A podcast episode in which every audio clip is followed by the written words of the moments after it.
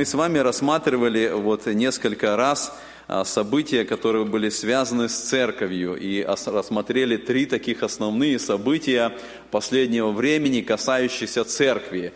Мы касались вопроса восхищения церкви, потом говорили о том, что будет встреча на небесах, и а затем будет судилище Христово, мы рассматривали вопрос наград, которые обещает нам Господь в Слове Своем, и затем мы рассматривали вопрос о брака Агнца, это была наша предыдущая тема, и мы говорили о том, как это будет происходить, что это за события брака Агнца, и это все события, которые происходят с церковью, это то, что будет происходить там на небесах, когда Господь возьмет свою церковь. И вот сегодня мы начинаем рассматривать события, которые в это время будут проходить на земле. И э, поэтому наша тема сегодня, которую мы начинаем, это тема «Великая скорбь». Великая скорбь. Я прочитаю текст Писания из Евангелия Матфея, 24 глава, 21 стих. Написано, «Ибо тогда будет великая скорбь, какой не было от начала мира до ныне и не будет. Этот текст показывает, что вот это событие великой скорби – это уникальное событие. В том смысле, что никогда такого не было. Не было никогда до этого момента, не будет после этого. Это особый период времени, который наступит на земле. И, наверное, у многих у нас ну, есть какое-то представление о том, что такое великая скорбь, уже вот из того э, самого названия, когда мы читаем, вот Евангелие Матфея сказано «великая скорбь». Уже само название, оно как бы подсказывает нам о тех событиях, которые будут происходить там, вот в этом периоде времени, который мы с вами рассматриваем. Я хочу еще вот так вот просто быстро просмотреть некоторые другие названия – которое встречается в Священном Писании в отношении этого периода. Вот посмотрите, великая скорбь, мы сказали, это Матфея 24, 21. День Господень, это Исаия 2, 12, Сафония 1, 7. Гнев Господа, Исаия 26 глава. День мщения у Господа, Исаия 34, 8. Бедственное время для Иакова, Иеремия 30 глава 7 стих. Година народов, Иезекииля 33 великий день гнева его, Откровение 6.17, час суда его, Откровение 14.7, кончина века сего, Матфея 13 глава 40 стих, година искушения, Откровение 3.10, время тяжкое, Даниила 12.1, пагуба, 1 Фессалоникийцам 5.3, день тьмы и мрака, Иаиль 2.2, тьма, а не свет, Амос 5.18, день гнева, Сафония 1.15, день мрачный, Иезекииля 33 э, стих, «День тот», Луки 21, 34. И это не все еще названия. А в Священном Писании еще больше есть названий. Я перечислил вот эти названия для того, чтобы э, у нас уже сложилось, я, я, я как бы верю, что у нас уже сложилось даже от самих названий уже впечатление и представление – о тех событиях, которые будут происходить вот именно в этом периоде. Но вот сегодняшняя наша тема, мы еще не будем касаться самих событий Великой Скорби. Я хочу, чтобы сегодня у нас такая вступительная часть к Великой Скорби, чтобы мы, прежде чем мы будем касаться всех событий, которые будут происходить так, мы посмотрели вообще на смысл, а почему должно было прийти Великая Скорбь? В чем цель Великой Скорби? Почему это должно произойти?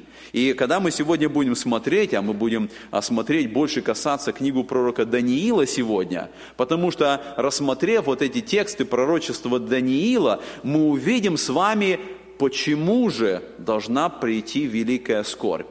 И знаете, э, когда мы рассмотрим, я верю, что в конце мы увидим это, когда мы посмотрим на эту общую картину, тогда у нас опять появится блаженное упование и ожидание славы великого Господа. Потому что часто представление великой скорби – это какие-то бедствия, которые будут происходить на земле. И это действительно так.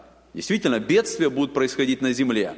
Но сегодня мы будем с вами смотреть, и мы увидим Бога, который действует, у которого есть определенная цель – в этом периоде. И мы увидим, что это Бог, который блаженный Бог, который по благодати своей достигает своей блаженной цели. Вот это как раз сегодня и будет наша цель, чтобы нам увидеть эту цель великой скорби. Итак, мы коснемся сегодня с вами текста из э, книги пророка Даниила. И давайте мы откроем с вами этот текст Даниила, 9 глава. 9 глава Даниила, и мы рассмотрим те указания, которые Господь дает через пророка Даниила. 9 глава Даниила. И в 9 главе Даниила мы посмотрим с самого начала, вот посмотрите, 9 глава, я прочитаю со второго стиха несколько текстов. Даниила, 9 глава. В первый год Дария, сына Асуирова из рода Медийского, который поставлен был царем над царством халдейским, в первый год царствования его я, Даниил, сообразил по книгам число лет, о котором было слово Господне к Иеремии пророку, что 70 лет исполнится над опустошением Иерусалима. Посмотрите, вот в этом тексте мы с вами находим указание, что а, ангел Гавриил является пророку Даниилу, и если мы а, смотрим с вами вот э, в этом тексте, Даниил молится – он обращается к Богу в молитве, и вы знаете историю Даниила, что он еще в юношеском возрасте был уведен в плен, и он находился там в Вавилонском плену. И вот теперь это описание, которое мы с вами прочитали, Даниил уже в старческом возрасте, он уже в преклонном возрасте. И все это время он остался верным Богу самого юношеского возраста. Он молится Богу, он взывает Богу.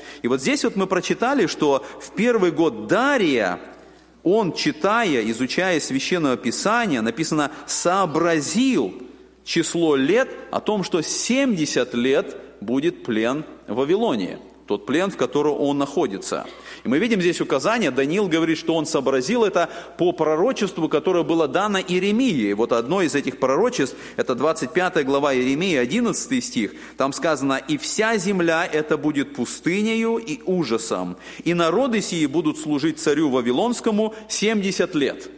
Это было сказано Иеремии, а Иеремия, вы знаете, он был в самом начале вот этого бедствия, когда пришел Навуходоносор, и он должен был захватить э, Иерусалим, и э, Иеремии было служение говорить об этом народу, о том, что они пойдут в плен. И вот Бог сказал через Иеремию, что 70 лет будет вавилонский плен. И вот теперь Даниил, читая и видя это пророчество, он приходит к пониманию, что э, это 70, 70-летний период. Еще один текст, который у Иеремии мы находим, это 29 глава книги пророка Иеремия, 10 стих сказано, «Ибо так говорит Господь, когда исполнится вам в Вавилоне 70 лет, тогда я посещу вас и исполню доброе слово мое о вас, чтобы возвратить вас на место сие». Еремия было это открыто. И вот теперь Даниил понимает это. Мы можем в этом, в этом случае задать вопрос, а почему Бог определил, что именно 70 лет народ израильский должен быть в плену? Почему не 80, почему не 100, почему не 20? Почему именно 70 лет Бог определил для наказания народа? И здесь есть несколько моментов, которые отвечают нам на это. В книге Левит мы читаем в 26 главе, Господь через Моисея говорит о том, что народ должен быть верный Богу, и говорит о том, что если народ не будет слушать глаз Господен и не будет верным, Господь обещает наказание. И вот одно из наказаний сказано, «А вас рассею между народами и обнажу вслед вас меч, и будет земля ваша пуста, и города ваши разрушены. Тогда удовлетворит себя земля за субботы свои во все дни запустения своего. Когда вы будете в земле врагов ваших, тогда будет покоиться земля и удовлетворит себя за субботы свои. Во все дни запустения своего будет она покоиться, сколько не покоилась субботы вашей, когда вы жили на ней». Господь установил закон через Моисея, что народ шесть лет должен засевать поля, а каждый седьмой год земля должна покоиться. Они не должны засевать землю, урожай от предыдущего года будет достаточный, и поэтому они должны быть в покое, и земля должна субботствовать, земля должна отдыхать в это время. И Господь говорит, что если вы нарушите этот закон, если вы не будете давать этого отдыха земле, Он говорит, я вас рассею, я пошлю вас в плен, я отдам вас врагам вашим, и земля вот в это время будет покоиться. Если вы не дали добровольно, не исполняли мой закон, то тогда через это наказание это произойдет. И посмотрите, мы находим в книге Паралипоменон, что именно так и произошло.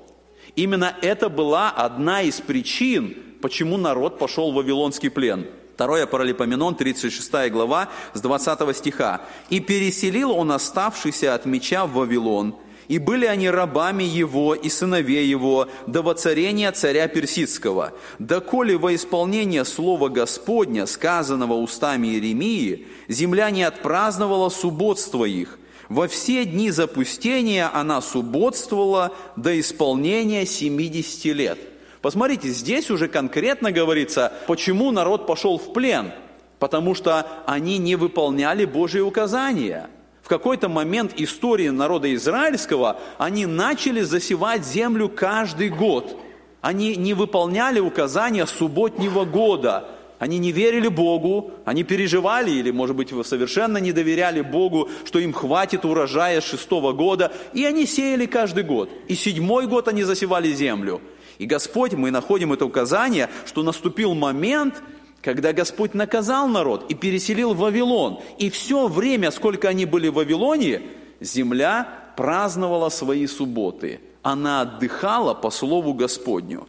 И вот здесь вот мы как раз можем посмотреть вот на эту схему, на которой показано, если народ 70 лет был в плену, то мы можем уже посчитать, и увидеть дату, начало, когда же это произошло, вот это нарушение. И мы приходим с вами дате, посмотрите, вот здесь вот, царствование Саула. Царствование Саула с 1095 года до Рождества Христова. Получается, что с того момента, когда Саул стал царем, и вообще это был первый царь, народ израильский перестал выполнять закон о субботнем годе в земле. И они стали засевать землю каждый год. И вот получается, с этого момента, с 1095 года по 605 год, а 605 год это был приход Навуходоносора, это считается год начала плена, когда Господь поставил точку и переселил народ. Вот с этого, этот период, который мы видим здесь, это был период 490 лет. Это был период неверности, период непокорности, период, когда народ не выполнял закон о субботе. И мы понимаем тогда, если этот период был 490 лет, то за 490 лет 70 лет земля не покоилась. Она должна была покоиться каждый седьмой год. За 490 лет мы делим это на 7. 70 лет, получается, это долг Израиля Богу долг, который они не выполнили, они не давали земле не быть засеянной. И поэтому вот здесь для нас становится ясно, когда наступает плен в 605 году, по слову, которое Бог сказал через Иеремию, этот плен должен быть 70 лет. Потому что земля 70 лет будет покоиться за то нарушение, которое совершил народ.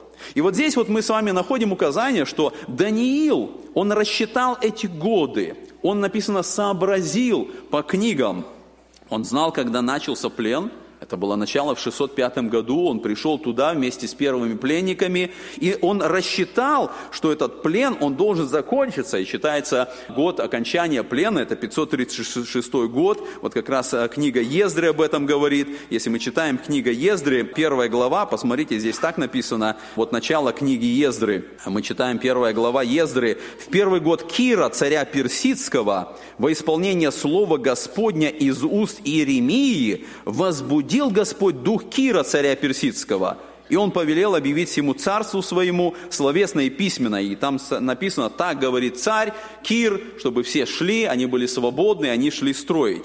И мы видим, что Даниил в этой ситуации, он увидел, что исполняется то, что Господь сказал в пророчестве. Как он это увидел? Во-первых, он увидел, что пришел конец империи Вавилона – Потому что через Иеремию сказано дальше, вот если мы прочитали 12 стих 25 главы, э, Господь сказал, «И будет, когда исполнится 70 лет, накажу царя Вавилонского, и тот народ, говорит Господь, за их нечестие, и землю халдейскую сделаю вечную пустыню». Когда, посмотрите, обратите внимание, когда Даниил сообразил, в первый год Кира или в первый год Дария написано, то есть тот, в тот год, когда он увидел, рухнула империя Вавилона – она наказана. Господь сказал, что когда исполнится 70 лет, тогда они будут наказаны.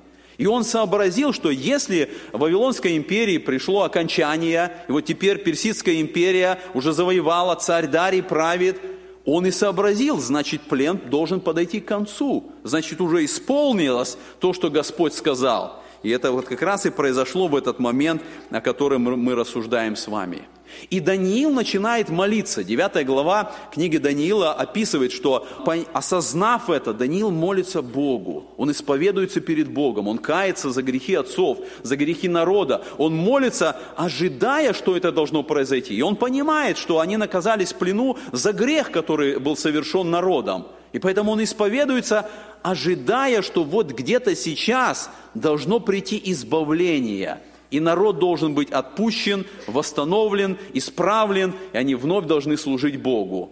И вот в этой ситуации мы с вами читаем, что ангел обращается к Даниилу, тогда, когда он молится, и дает ему еще одно откровение. И давайте прочитаем это еще одно откровение. Это Даниил, 9 глава, с 24 стиха по 27 стих. Это текст, на котором мы сегодня более подробно остановимся. Даниила, 9 глава, с 24 стиха. Ангел обращается и говорит Даниилу, «Семьдесят седьмин определены для народа твоего и святого города твоего, чтобы покрыто было преступление, запечатаны были грехи и заглажены беззакония, и чтобы приведена была правда вечная, и запечатаны были видение и пророк, и помазан был святой святых.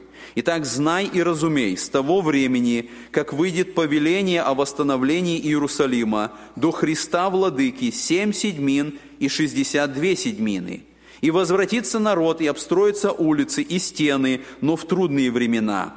И по истечении шестидесяти двух седьмин предан будет смерти Христос, и не будет – а город и святилище разрушены будут народом вождя, который придет, и конец его будет, как от наводнения, и до конца войны будут опустошения.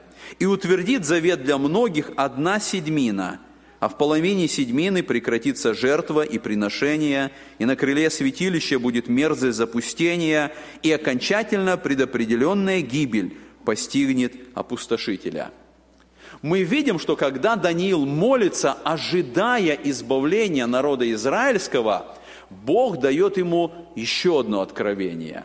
И в этом откровении Даниилу вдруг открывается, что даже когда 70 лет исполнились для народа, он будет освобожден, они пойдут из плена, но это еще не решит духовное состояние Израиля – и поэтому ангел говорит, что 70 седьмин определены для народа твоего, для того, чтобы народ действительно был восстановлен, для того, чтобы все было решено, все было исправлено, и чтобы народ служил Богу. Вот это откровение, которое Даниил получил – он первый из ветхозаветных пророков получил это откровение о том, что должно произойти в конечном итоге, как это будет восстановлено, что здесь Христос должен прийти, и как это впоследствии произойдет. И мы с вами посмотрим вот на это пророчество для того, чтобы увидеть все-таки смысл и назначение великой скорби – Прежде всего, давайте посмотрим еще раз вот на эту схему. И в этой схеме мы увидим, почему я начал вот эту тему а, с описания времени пророчества и того наказания, которое Господь послал на народ израильский. Вот на этой схеме мы видим, что сначала царствования царя Саула и до Вавилонского плена прошло 490 лет. 490 лет – это, по сути, 70 седьмин – если мы делим 490 на 7 лет, это 70 седьмин. И получается, народ 70 седьмин – это было время непокорности. 70 седьмин народ не, послу, не слушал Бога и не исполнял повеления. И поэтому мы сказали, что как наказание Бог посылает плен. И плен был 70 лет. И основная, как бы, вот э, мы видим а, основной результат плена, это была земля, которая покоилась. 70 лет она не засевалась, потому что народа не было там. И Бог теперь дает Даниилу откровение, что если даже земля, она отпраздновала свои субботы, то состояние народа еще не исправлено. И в этом убедились сами евреи.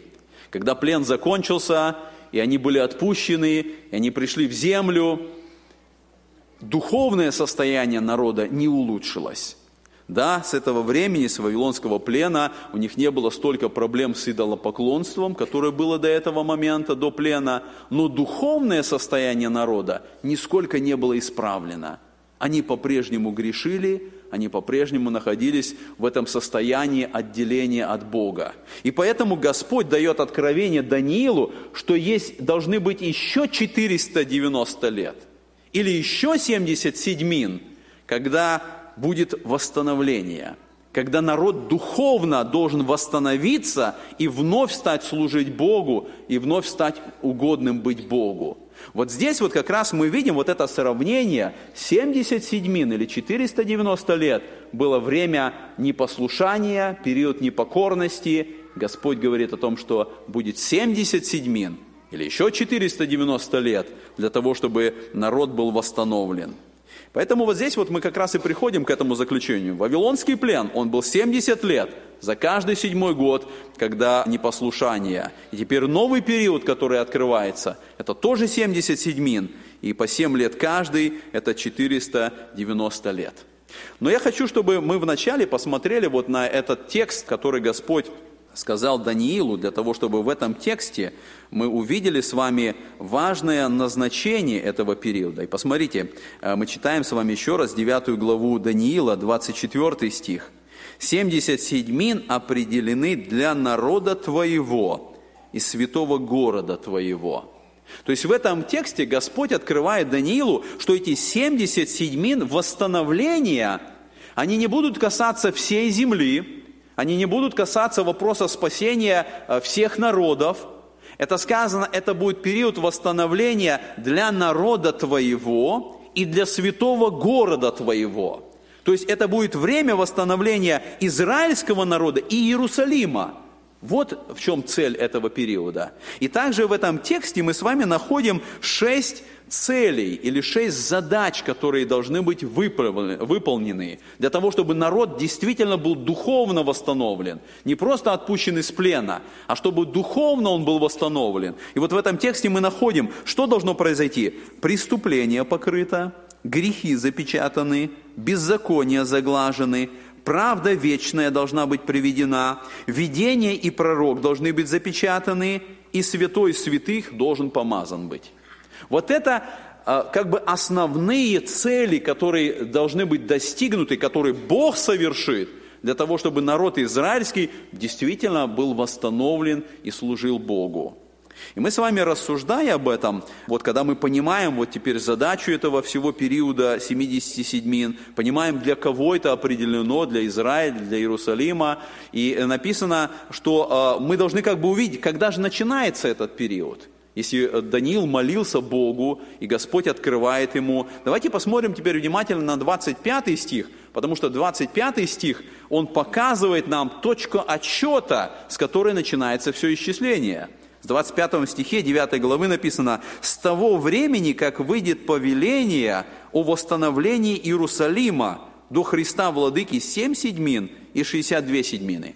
Посмотрите, ангел не просто говорит о том, что этот период когда-то будет, он говорит о конкретном моменте истории, когда нужно начать этот отчет – отчет восстановления народа. И мы находим в этом тексте сказано, с того времени, когда выйдет повеление о восстановлении Иерусалима. Когда мы рассуждаем вот об этом моменте истории, когда же нам нужно начать наш подсчет, мы находим, что в то время было четыре указа, которые издавали цари которые касались вот плена, которые касались э, всех этих событий. Первый был указ Кира, это был 538 год, это был указ о восстановлении храма, это вторая Паралипоменон, 36 глава с 22 стиха, или Ездры, первая глава, вот мы с вами прочитали, то э, Кир, дает повеление Ездре, чтобы восстановлен был храм, чтобы они вернулись и начали отстраивать храм. Был второй указ, это был указ Дария I в 512 году, и это также был указ о восстановлении храма, это уже шестая глава Ездры об этом говорит. Был третий указ, третий указ это указ Артаксерса I Лангемана, и он был издан в 457 году, и это указ был о финансовых расходах на жертвоприношение, седьмая глава Ездры говорит об этом. И, наконец, был был четвертый указ, указ того же самого Артаксеркса первого Лангемана, этот указ был издан в 444 году. Этот указ был о строительстве стен Иерусалима. Это Неемия, вторая глава об этом говорит. И вот когда мы смотрим на все эти четыре указа и сравниваем с 25 стихом 9 главы Даниила, мы находим с вами, что из всех этих четырех указов именно последний указ, или второй указ Артаксеркса Лангимана – который он э, произнес в 444 году, именно этот указ соответствует тому, что написано Даниила. Потому что Даниила сказано, с того времени, как выйдет повеление о восстановлении Иерусалима. Первые два указа говорят о восстановлении храма, третий указ о финансовых расходах. Именно четвертый указ говорит о том, что Иерусалим, его стены должны быть восстановлены. И об этом написано в Неемии, второй главе. Давайте мы прочитаем вот этот отрывок из Неемии. Это указ Артаксерца первого Лангемана в 444 году. Я прочитаю 8 стихов э, второй главы книги Неемии. «В месяце Нисани, в 20 год царя Артаксеркса, было перед ним вино, я взял вино и подал царю, и, казалось, не был печален пред ним. Но царь сказал мне, «А чего лицо у тебя печально? Ты не болен? Этого нет, а верно печально сердце». Я сильно испугался и сказал царю, «Да живет царь вовеки». Как не быть печальным лицу моему, когда город, дом гробов отцов моих в запустении, и ворота его сожжены огнем? И сказал мне царь, чего же ты желаешь? Я помолился Богу Небесному и сказал царю, если царю благоугодно, если в благоволении раб твой пред лицом твоим, то пошли меня в Иудею, в город, где гробы отцов моих, чтобы я обстроил его. И сказал мне царь и царица, которая сидела подле него, сколько времени продлится путь твой и когда возвратишься? И благоугодно, благоугодно было царю послать меня после того, как я назначил время. И сказал я царю, если царю благоугодно, то дал бы мне письмена к заречным областеначальникам, чтобы они давали мне пропуск, доколе я не дойду до Иудеи. И письмо к Асафу, хранителю царских лесов, чтобы он дал мне дерев для ворот крепости, которая при Доме Божьем, и для городской стены, и для дома, в котором бы мне жить. И дал мне царь так, как благодеющая рука Бога моего была со мною. Мы видим вот это описание, что издается это, это повеление. Повеление, которое дано Неемии восстанавливать Иерусалим восстанавливать стену Иерусалима, восстанавливать весь город. И книга Неемии как раз вот об этом и описывает, что Неемия начинает восстанавливать стену, он восстанавливает, начинает город.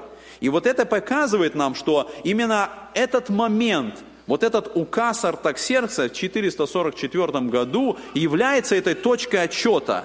И мы прочитали с вами сказано в месяце Нисани, в 20-й год царя Артаксеркса. Поскольку здесь не сказано в какой это день, по, по еврейской традиции это читается первый день месяца Нисана. Если мы переводим это уже на наш календарь, тогда ученые говорят, что эта дата была 14 марта 444 года до Рождества Христова Артаксеркс издает указ. И беря эту точку отчета, мы теперь можем посмотреть, как исполняется пророчество, которое Господь дал Даниилу о восстановлении народа израильского – и вот здесь как раз мы с вами приходим к такому моменту, что евреи жили по лунному календарю, у них не было григорианского календаря, как наш. И если в нашем году 365 дней, еще есть високосный день, который добавляется каждый четвертый год, то у евреев не было этого. У них было 12 месяцев по 30 дней в году.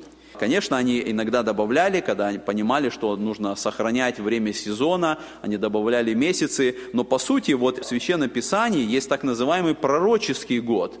Пророческий год состоит из 12 месяцев по 30 дней, и получается, что в пророческом году 360 дней – и мы с вами находим, что именно вот эта дата, она и соответствует пророческим указаниям. Потому что когда мы сравним тексты Писания, вот книги Откровения, там получается три с половиной года, они равняются 42 месяцам, или это равняется 1260 дням. Если мы разделим это, мы увидим, что пророческий год, о котором речь идет в Откровении, это год, который состоит из 360 дней. Так подсчитывали евреи. И вот теперь мы с вами можем посмотреть на следующую схему, которая показывает нам, что если у нас есть точка отсчета, и мы сказали, что эта точка отсчета – это указ, который дает Артаксеркс, и это 14 марта 444 года, это 20 год а, правления Артаксеркса. Вот эта дата отчета. И теперь мы с вами находим, что должно произойти 69 седьмин, потому что сказано 7 седьмин и 62 седьмины до Христа Владыки. Это очень такое яркое четкое и точное пророчество, что с этого момента, когда указ издан, до Христа Владыки должно пройти 62 седьмины и 7 седьмин.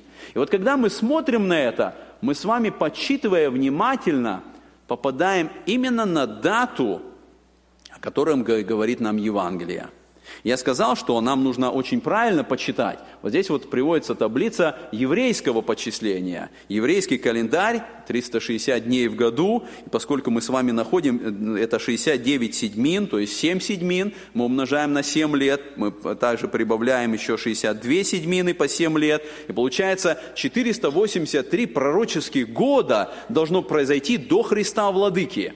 Если мы переводим это все на дни, 483 пророческих года мы умножаем на 360 дней в пророческом году, и мы получаем вот эту вот цифру. Это 173 880 дней должно произойти с того момента, когда Артаксеркс сказал свой указ, до Христа Владыки.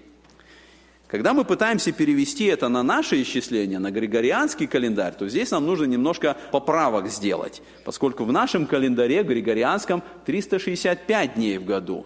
И тогда мы с вами подсчитываем от 444 года, или более точно, вот от 14 марта до 33 года, когда был распят Иисус Христос, произошло, прошло 476 лет – мы понимаем, что это годы нашего календаря по 365 дней. И поэтому вот это время мы можем перевести в дни, умножая на 365 дней, и мы получаем 173 740 дней. К этой дате мы добавляем високосные годы, а високосные годы, они каждые 4 года добавляется один день в феврале. И также правило говорит о том, что каждый сотый год это не високосный, каждый четвертый год високосный, а когда приходит сотый год, он не считается високосным. И поэтому здесь не 119 дней, а 116 дней, потому что три э, сотых года попадает здесь. И сюда мы добавляем еще 24 дня от а, вот этой даты 14 марта, когда Артаксеркс издал свой указ, до даты 6 апреля. А 6 апреля это считается дата, торжественного входа Иисуса Христа в Иерусалим. И когда мы складываем все эти дни, у нас появляется удивительно, у нас появляется 173 880 дней. Это говорит о том, что хоть по еврейскому календарю, хоть по нашему календарю, начиная с этой даты, с даты, когда Артаксеркс издал свой указ, мы попадаем с вами на дату, которая считается в истории 6 апреля 33 года – это дата торжественного входа Иисуса Христа в Иерусалим. И тогда перед нами открывается эта картина точности пророчества Даниила, которому Господь сказал, с того дня, когда будет издан указ, до Христа Владыки пройдет семь седьмин и шестьдесят две седьмины. Это исполнилось буквально, и вот мы с вами находим, еще раз давайте посмотрим на этот текст. С того дня, как выйдет повеление о восстановлении Иерусалима, до Христа Владыки, семь седьмин и 62 седьмины. И мы пришли с выводу, что от указа Артаксеркса 15 марта 444 года до Христа Владыки 6 апреля 33 года прошло 483 года, пророческих года еврейского календаря. Когда мы смотрим с вами на Евангелие, мы можем увидеть, что много раз во время земного служения Христа хотели сделать царем. Когда Он чудо делал, люди хотели сделать царем, и Христос уходил. Он говорил, это не мое время, час не настал. Вот Иоанна 6,15 говорит, Иисус же, узнав, что хотят прийти, нечаянно взять его и сделать царем, опять удалился на гору. Христос не хотел, потому что час не наступил. Но в, в определенный момент времени Христос говорит ученикам, пойдите, вы найдете ослицу, приведите ее ко мне. И они приводят эту ослицу, и он садится, и он въезжает в Иерусалим. И Писание говорит, что в этот момент исполнилось пророчество Захарии 9.9, «Ликуй от радости, черь Сиона, торжествуй, черь Иерусалима, все царь твой грядет к тебе, праведный и спасающий, кроткий, сидящий на ослице и на молодом осле, сыне подъеремной». Это единственный момент, когда Христос принял это царское поклонение – когда он объявил себя царем, когда он был явлен Израилю как царь. И вот это и произошло, как считают богословы или историки, 6 апреля 1933 года. Получается, к этому моменту прошло 7 седьмин и 62 седьмины до Христа Владыки, когда Христос как царь въехал в Иерусалим для того, чтобы быть принятыми, принятым израильским народом. И вот теперь мы переходим к моменту деления седьмин. Мы увидели, что пророку Даниилу сказано, что эти 70 седьмин, они делятся на три периода. 7 седьмин – потом 62 седьмины, и потом еще одна седьмина остается. И вот когда мы рассуждаем, почему это деление было сделано, мы находим первое указание, первые семь седьмин или 49 лет пророческих, по 360 дней в году, это было время полного восстановления Иерусалима. Так написано у Даниила, «И возвратится народ, и обстроятся улицы и стены, но в трудные времена». То есть первые семь седьмин – это время для города. Город должен быть восстановлен. И хотя мы читаем у Ниемии, что строительство стен заняло 52 дня, но все остальное время это было восстановление самого города, всех разрушений. Город был восстановлен. Это была первая часть, первые семь седьмин, когда Господь восстанавливал город Иерусалим. Второй момент, который мы находим, вторая часть, это 62 седьмины – и 62 седьмины или 434 года а, пророческих, за этот период были исполнены первые три цели, о которых Господь сказал Даниилу. Вы помните, что Господь сказал Даниилу, шесть целей должно быть исполнено для полного восстановления народа. И вот здесь мы можем разделить эти шесть целей на два э, такие периода. 69 седьмин до Христа Владыки, или когда Христос не был принят, а он был распят буквально через несколько дней, когда он въехал в Иерусалим, его отвергли евреи, и он был распят. И к этому моменту исполнились первые три цели. Это преступление народа израильского было покрыто, грехи запечатаны и беззакония заглажены. Это все произошло в смерти Иисуса Христа. Эти первые три цели были достигнуты Христом, который умер на Голговском кресте, умер за весь мир – умер в том числе и за народ израильский, которые были виновные, которые не поступали по закону Божьему, которые за это были в плену и которые еще должны быть восстановлены в этих 70 седьминах. Вот эти первые три цели, они были достигнуты. Но вторые, вот вторая часть, три цели, не были достигнуты еще в этот момент. А мы читаем с вами, что должна быть правда вечная проведена, видение и пророк запечатаны, и святой святых помазан – и вот эти вот три окончательных цели, они не были выполнены в этот момент по причине, что Израиль отверг своего Мессию. Евреи распяли Христа. Если бы, если можно так еще раз я вот говорю, говорить, если бы в истории, хотя нет сослагательного наклонения в истории, если бы евреи приняли Христа как Мессию, который въехал как царь, эти бы цели были исполнены, и народ был бы восстановлен. И вот эти вот три а, последние цели, они были бы достигнуты, но евреи отвергли Христа. И вот с этого момента эти три цели не исполнены, и мы понимаем, что есть еще одна седьмина, которая не была исполнена тогда, в которой и исполнятся вот эти вот три окончательных цели восстановления народа. Так мы с вами пришли к указанию, к заключению о том, что этот период закончился 6 апреля, когда э, Христос торжественно вошел в Иерусалим. И мы читаем с вами в Даниила 6 глава 26 стих сказано, «А по истечении 62 седьмин предан будет смерти Христос и не будет, а город и святилище разрушены будут народом вождя, который придет, и конец его будет как от наводнения, и до конца войны будут опустошения». Посмотрите, интересный момент в этом тексте. Здесь сказано, что по истечении 62 седьмин – Вначале сказано 7 седьмин, а потом 62 седьмины, и по истечении 62 седьмин предан будет смерти Христос. И не сказано, что он будет предан смерти в последнюю седьмину. И вот здесь мы находим указание, что проходит 7 седьмин, потом 62 седьмины, потом наступает какой-то интервал, и в этот интервал Христос будет предан смерти. И сказано, и не будет. Богословы много толкуют, что это за слово «и не будет». Кому это относится, к чему это относится – и, и нету определенного мнения и, и толкования, и не будет царства его, и не будет, возможно, народ э, израильский народом Божьим, что бы то ни было, но Христос предан смерти, и цель не достигнута. Еще не получено вот то, что он должен получить. И мы видим другой момент здесь. После смерти Христа, когда предан будет смерти Христос, город и святилище будут разрушены. И это также произошло, мы читаем в истории, 70-й год, после Рождества Христова, когда Тит, будущий император Рима, пришел в Иерусалим, осадил его, Иерусалим был разрушен и храм был разрушен. Исполнилось это пророческое слово о том, что Христос предан смерти, Иерусалим и храм разрушены. И вот здесь мы приходим с вами к пониманию, что есть еще одна седьмина.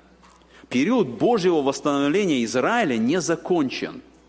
Не закончен по вине народа израильского – потому что они отвергли Христа, и он был предан смерти. Бог не закончил восстанавливать народ. Остались три цели, которые должны быть выполнены, чтобы народ был восстановлен. И мы понимаем, что вот это как раз и будет исполнено в эту последнюю седьмину, в эти последние семь лет, когда Бог совершит свое дело. Но мы понимаем также, что между 69-й седьминой и последней седьминой есть какой-то разрыв, есть какой-то интервал – которой Христос предан смерти. И вот когда мы смотрим на это, мы как раз и видим, вот я хочу, чтобы мы еще на одну схему посмотрели, которая показывает нам. Вот мы с вами увидели, что 69 а, седьмин, они уже произошли с момента указания о храме до Христа Владыки, они уже произошли. Здесь наступает период церкви. И вот это и есть этот пророческий разрыв – и потом наступит последняя седьмина, великая скорбь, о которой мы будем говорить, которая является продолжением Божьего плана восстановления народа израильского. Это то, что Бог еще не совершил, потому что евреи отвергли Иисуса Христа, и наступил вот этот момент а, пророческого разрыва. Для того, чтобы нам понять, вот, что означает это пророческий разрыв, я хочу, чтобы мы посмотрели вот на такую схему, э, которая называется «Вершины пророчеств» или «Пророческий разрыв и долина церкви». Она как бы схематично показывает, как пророкам Ветхого Завета было дано откровение. Вот когда мы смотрим, у нас есть прекрасная гора Райнир здесь, и когда мы смотрим на горы, нам кажется, что это одна какая-то большая гора – Потому что мы смотрим с перспективы, и мы не видим, что, возможно, вот на нашем поле зрения есть несколько гор, одна пониже, одна повыше, а между ними есть какие-то долины. Мы смотрим, и нам кажется, что это одна гора, это одна вершина. Вот таким образом пророкам Ветхого Завета было дано откровение. И когда пророк получал откровение, он видел вершины гор. Ему казалось, что это одна гора, это одно событие. Но на самом деле – мы сегодня уже видим, что между этими двумя горами есть долина. И поэтому пророкам Ветхого Завета было открыто а, указание, истина о пришествии Христа. И им казалось, что первое пришествие и второе пришествие, они происходят в один момент, в одном событии. По сути, так, может быть, бы и произошло, если бы евреи не отвергли Христа. Но они сделали это. И мы сегодня смотрим с вами и видим, что между первым пришествием Христа и вторым пришествием есть время церкви, когда церковь будет на земле создана Христом. Я хочу, чтобы мы посмотрели так коротко на несколько примеров вот такого пророческого разрыва. Когда мы смотрим на пророчество Ветхого Завета, и в нем описано одновременно события первого и второго пришествия. Но мы с вами понимаем, что между ними есть этот пророческий разрыв – вот посмотрите, Исаия 9 глава, 6 и 7 стихи. Знакомый для нас текст. «Ибо младенец родился нам, сын дан нам, владычество на раменах его, и нарекут ему имя чудный советник, Бог крепкий, Отец вечности, князь мира. Умножению владычества его и мира нет предела на престоле Давида, и в царстве его, чтобы ему утвердить его и укрепить его судом и правдою отныне и до века. Ревность Господа Саваофа соделает это» мы видим, что вот этот текст – это как бы пророческое откровение, которое было дано, в котором описано одно событие, но мы с вами понимаем, что между этими двумя текстами есть пророческий разрыв. Потому что шестой стих, он описывает события Рождества Иисуса Христа, события рождения, события первого пришествия. А седьмой стих, где сказано «умножению владычества его и мира нет предела на престоле Давида», это еще не исполнилось. Христос еще не восседает на престоле Давида. Это только произойдет во втором пришествии. Но пророк видит это как одно событие – а мы понимаем, что между ними есть вот этот разрыв. Второй пример, который мы находим, это Захарий, 9 глава, с 9 стиха, текст, который я читал. «Ликуй от радости, черь Сиона, торжествуй, черь Иерусалима, все царь твой грядет к тебе, праведный спасающий, кроткий, сидящий на ослице на молодом осле, сыне подъеремной. Тогда истреблю колесницу Ефрема и коней в Иерусалиме, и сокрушен будет бранный лук, и он возвестит мир народам, и владычество его будет от моря и до моря, и от реки до концов земли». Посмотрите, два текста, которые видит пророк как одно событие. Как будто Христос должен въехать в Иерусалим, как царь, и тут же он истребляет колесницу Ефрема, сокрушает бранный лук, возвещает мир всем народам. Возможно, так и произошло бы, если бы евреи не отвергли Христа. И мы с вами вот сегодня видим этот пророческий разрыв. Мы видим, что пророк видел эти вершины гор, которые как бы вместе, но между ними сейчас – есть время для церкви и период церкви. И, и третий момент, последний текст, который пример нам дает, тоже знакомый для нас стих, Исаии 61 глава. «Дух Госпо, Господа Бога на мне, ибо Господь помазал меня благовествовать нищим, послал меня исцелять сокрушенных сердцем, проповедовать пленным освобождения и узникам открытия темницы, проповедовать лето Господне благоприятное». И вы помните, здесь Христос остановился, когда Он читал этот текст в синагоге. Здесь он остановился. Но текст продолжается. Пророк читает, пророк видит дальше, и он говорит, и день мщения Бога нашего утешить всех сетующих. Пророку открыто было это все вместе как одно событие. И, возможно, оно так бы и произошло, если бы евреи не отвергли Христа. И мы, когда смотрим с вами, мы видим, сам Христос остановился на этом моменте проповедовать лето Господне благоприятное, потому что на этом моменте заканчивается время его первого пришествия, то, что он должен сделать. А день мщения Бога нашего – это уже второе пришествие. Но между этими двумя моментами есть долина церкви, есть время, в котором мы живем сегодня. Итак, мы с вами приходим к выводу, что есть пророческий разрыв.